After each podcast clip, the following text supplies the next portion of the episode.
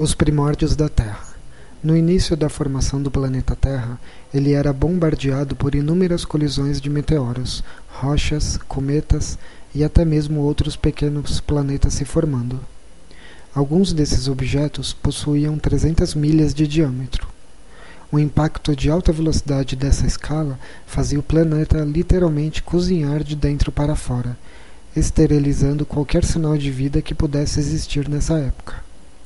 O ferro e níquel contido no planeta era derretido e descia para o núcleo, formando nosso núcleo de ferro, responsável pelo campo magnético da Terra, que nos protege do vento solar e da radiação provinda do Sol.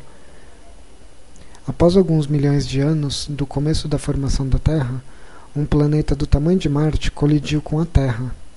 As camadas superiores de ambos entraram em órbita no espaço, e o núcleo de ferro do outro planeta se juntou com o da Terra fazendo com que nosso núcleo ficasse um pouco maior e assim aumentando um pouco mais a potência de nosso campo magnético. Um ano após essa colisão, a Lua se formou dos detritos que orbitaram a Terra, estabilizando nossa rotação, tanto em velocidade quanto em posição. Quando ela se resfriou, formou uma crosta de silicato acima de seu manto de lava, com um núcleo de ferro e níquel. Água quente acabou por cobrir a maior parte do planeta, exceto por algumas ilhas vulcânicas, e mais tarde formariam os continentes.